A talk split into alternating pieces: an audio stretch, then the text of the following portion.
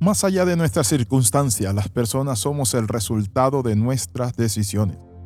Es así como trazamos nuestros caminos, nuestra bondad y la capacidad de ir aprendiendo de nuestros errores. Pero muchas veces responsabilizamos a otro de nuestras decisiones. Bienvenido al devocional titulado Tú decides. En Deuteronomio capítulo 30 versículo 19 dice así la palabra del Señor. A los cielos y a la tierra llamo por testigo hoy contra vosotros. Es Dios hablando. Yo os he puesto delante la vida y la muerte, la bendición y la maldición. Escoge pues la vida para que vivas tú y tu descendencia. Hay personas que dicen si Dios quiere, simplemente toman a Dios como un parámetro para ampararse bajo su responsabilidad. No bajan de peso, no alcanzan metas, son haraganes y todo dicen si Dios quiere. ¿Cuántos hijos van a tener? Los que Dios quiera. ¿Y saben qué? Es un grave error. ¿Por qué? Porque cuando uno le dice mañana vas a venir temprano al trabajo, si Dios quiere, y cuando llegan tarde, entonces ya tienen excusa. Dios no le permitió llegar temprano. Dios no trabaja de esa manera. Por eso la palabra dice a los cielos y a la tierra llamo por testigo. En esta palabra encontramos el poder de nuestras decisiones. Es decir, las escrituras son claras cuando nos dice que las decisiones que tomamos marcan nuestra vida para siempre, ya sea positiva o negativamente.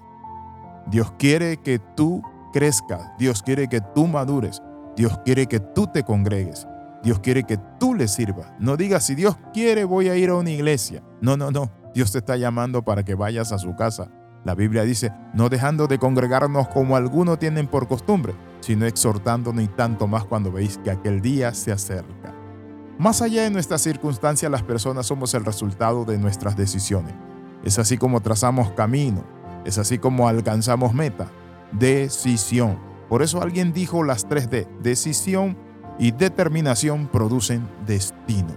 A menudo suele decirse, aquello que siempre es mejor es una decisión bien tomada y aquello que termina en fracaso es una decisión mal pensada y mal tomada. Cuando hablamos acerca de decisiones erróneas, hay personas que permanecen en el limbo de la indecisión. Sin embargo, en ocasiones, hasta el simple hecho de no decidir nada, por cierto, por mera inseguridad, ya es una decisión por sí misma. Porque al no actuar y quedarnos donde estamos, ya se traza un camino e inclusive un destino. Así en cada uno de esos pequeños actos cotidianos se va construyendo nuestras vidas y también las personas que somos. Es decir, usted estudió lo que eligió, la decisión que tomó. Se casó con alguien que usted decidió. Es salvo por la gracia de Dios porque el Padre Celestial hizo provisión, pero dejó para que usted allí escoja la vida o la muerte. Este es el valle de la decisión. Escojan la vida para que vivan o la muerte, pero ustedes van a elegir. Este tema no deja de ser curioso y trascendente por sí mismo. Lo es porque gran parte de nosotros nos obsesionamos a menudo con la idea de tomar las mejores decisiones posibles, de aprender a clarificar opciones para acertar al 100% en cada paso y en cada elección. Sin embargo, las personas no pasamos el día entero tomando decisiones de manera inconsciente. ¿Saben qué? Somos muchas veces motivados por nuestros impulsos, nuestras emociones, nuestras intuiciones, pero también nuestra formación. Nuestras decisiones también marcan algo, definen quiénes somos. Enviar un mensaje o llamar por teléfono, salir a correr o ver nuestra serie favorita, ir a la fiesta, tomar algo con un amigo en casa. Cada decisión que tomamos a diario perfila algo más que aquello que nos apetece en un momento dado. Refleja también la esencia de nuestra personalidad. Raymond Kurzweil, ingeniero experto en inteligencia artificial y escritor de divulgación científica, señala en su libro Cómo crear una mente que el hecho de elegir en que invertimos nuestro tiempo es la decisión más determinante de todas. El tipo de vida que llevamos, el trabajo que tenemos, con quién compartimos nuestros días, de qué nos graduamos o recibimos, el peso que tenemos en nuestro cuerpo, son nuestras decisiones.